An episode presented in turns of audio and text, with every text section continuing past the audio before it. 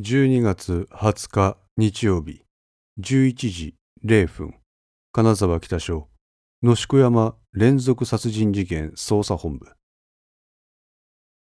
北署の大会議室に設けられた野宿山連続殺人事件捜査本部には捜査員が集結していた。上座には松永を中心とした幹部組10名がずらりと並びそれと向かい合うように県警本部及び所轄の捜査員総勢60名が座っていた。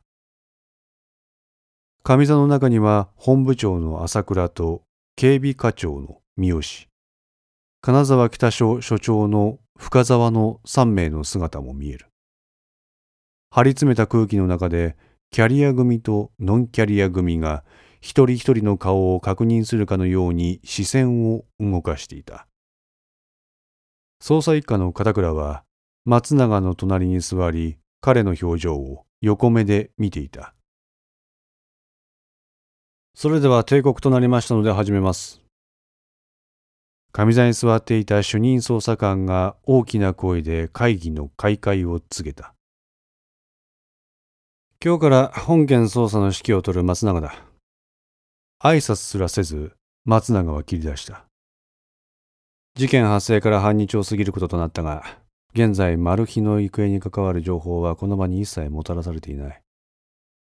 松永は自分の前に座る捜査員全体をゆっくりと見回した。おおよその捜査員は渋い表情である。中にはうつむいて彼と目を合わせないようにする者もいた。三好警備課長。はい。三好は46歳で、松永より年齢は上であるが、階級は下である。検問状況を報告しろ。松永は三好の顔を見ずに報告を命じた。えー、警備部が刑事部から検問の要請を受けたのは午前0時50分。警備員が現着したのは要請から40分後の午前1時25分。現状に通じる県道の宿山線は県境から野宿町までの区間を完全に封鎖。野宿山線につながる県内主要道についても検問を実施。その間、野宿山線を通ろうとした者及び車両はゼロ。その他の検問所においても本件に関する不審な人物とは確認されておりません。本日午前7時に捜査本部が設置されたのを受け、現場付近の捜査を行った結果、凶器と思われるものを発見しましたが、それ以外のマル秘に関する手がかりはつかめておりません。三好は手元にある資料に目を落としながら状況を報告した。わかった。じゃあ、捜査一課。はい。松永の隣に座っていた片倉は横目で彼を見て返事をした。捜査状況を一通り報告してくれ。片倉は松永の態度と身なりに不快感を抱いていた。捜査本部に入ってきても、所轄や現場の人間には挨拶一つしない。しかも、身なりはジャケットにノーネクタイのクレリックシャツ。上から第二ボタンまで外している。いくら自分の方が階級が下だとはいえ、こんな無礼者の年少者から命令口調で指示されるのは気持ちがいいものではない。しかし、警察組織において階級は絶対だ。片倉は不快感を顔に出さないように従順に振る舞おうとした。それでは報告します。本日午前0時2分、野宿町母20在住の塩島一郎から通報を受けました。その約25分後の午前0時30分、野宿駐在所の鈴木巡査部長が塩島の保護をします。その10分後の午前0時40分には所轄捜査員が合流。通報者保護の場所から徒歩で5分先の現場にて2体の遺体を確認。午前0時50分には本部捜査員も現場にて合流し、付近の捜査を行いました。同時間には警備部に付近一帯の検問を依頼。検問に関しては先ほど三好警備課長から説明があった通りです。私は午前1時半に現着。1時間ほど周辺の捜査、並びに鑑識による現状の検証を指示しました。そこで、マル秘のものと思われる車両、マルガイの遺留品等の物的な証拠品を抑え、深夜のため一旦捜査を打ち切りました。そして、本日午前6時半に新たに通報が入り、深夜の現場からさらに車で10分ほど先に行った野宿山山頂にある展望台で、男女2名の遺体を確認することになりました。ああ、もういい。あ？これだから所轄は困る。この松永の言葉に緊張が走った。なぜ初動で野宿山山頂の捜査をしなかった？松永は初めて片倉の目を見た。野宿山展望台の駐車場には車両が止まっていなかったためです。普通はその駐車場に車を止め、そこから舗装されてない道を5分ほど先に行ったところにある展望台へと向かうんですが、本日発見された男女2名の丸貝はそこを車で突っ切って、展望台の傍らに駐車しておりました。そのために当時の段階ではそこまで気が回らず操作しておりませんでした。それに深夜の山中にて発生した事件のため、付近には明かりはありません。その中でくまなく野宿山を操作することも難しく、また深夜のため人員の確保も物理的に不十分となります。よって現状を抑えて検問体制を維持し、捜査を一旦打ち切ったものです。それに現状からの主要な道路は警備が到着する前の午前0時55分には抑えております。ですから、こちらとしてはマル秘の逃走経路の封鎖についてはできる限りのことをしております。結果どうなった？え？いいか？松永は立ち上がってゆっくりと歩き片倉の前に立った。お前らは駒だ。機械だ。機械が勝手に判断するな。あまりもの上から目線の発言に片倉の表情に不快感がにじみ出てしまった。つまり今後は指示されたことだけをしろということだ。指示が出されてないことはするな。そういうことだ。何でも現状の判断が正しいと思うなよ。と言います、お前ら現状としての判断が男女2名の尊い人命を失わせた可能性があるということだよ。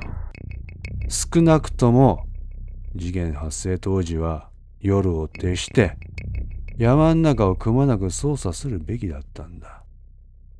お言葉ですが、合理的ではない意見を述べる松永に、さすがの片倉も物を申さずにはいられなかった。先ほども申し上げた通り、物理的に考えて夜を徹してその時に野鹿山全体を操作するのは合理的ではありません。現状としてはできる限りの対応をしております。百歩譲って、当時の操作に誤りがあるとしても、今はその検証よりかは今後どのようにすればマル秘を確保できるかということではないでしょう。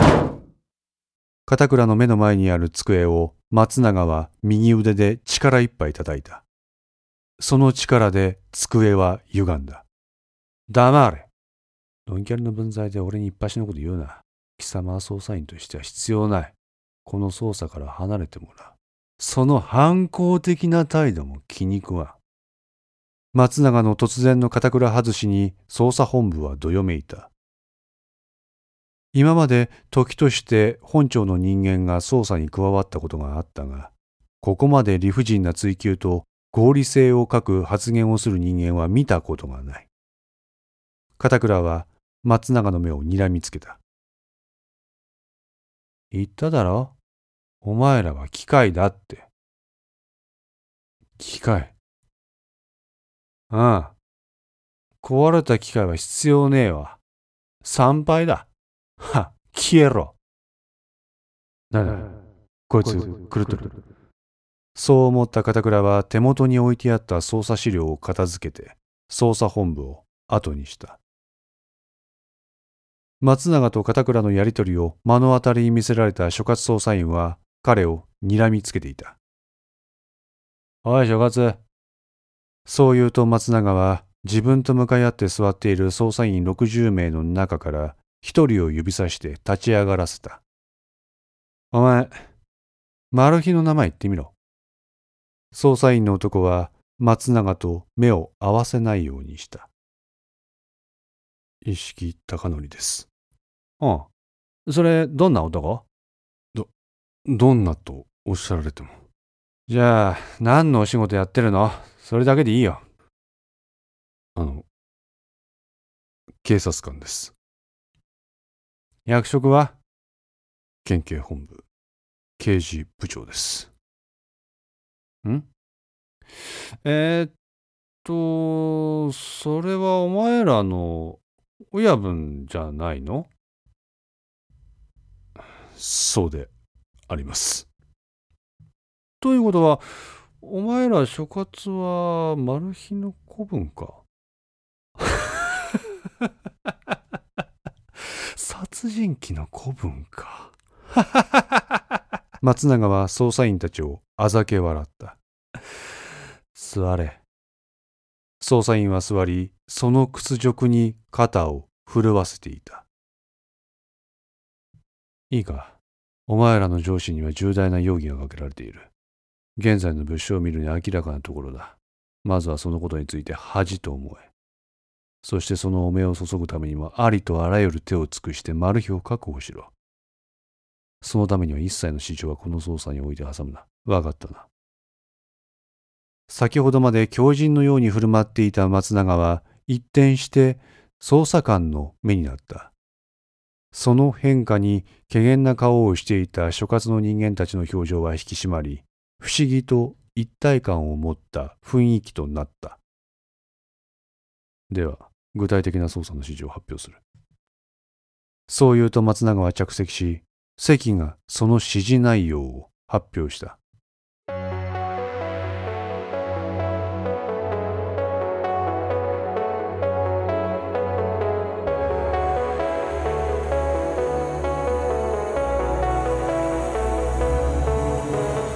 5の線リメイク版いかがでしたでしょうか？このお話は毎週木曜日に1話ずつ更新できるよう鋭意作成中です。ご意見やご感想がありましたら Twitter やウェブサイトのお問い合わせお便りコーナーからお寄せください。皆様の声は私にとって非常に励みになりますのでぜひともよろしくお願いいたします。お寄せいただいた声には実質ですが何かしらの返信をさせていただきます。特にお問い合わせ、お便りのところからお寄せいただいた感想などは、ポッドキャストの中でも紹介させていただこうかと思っております。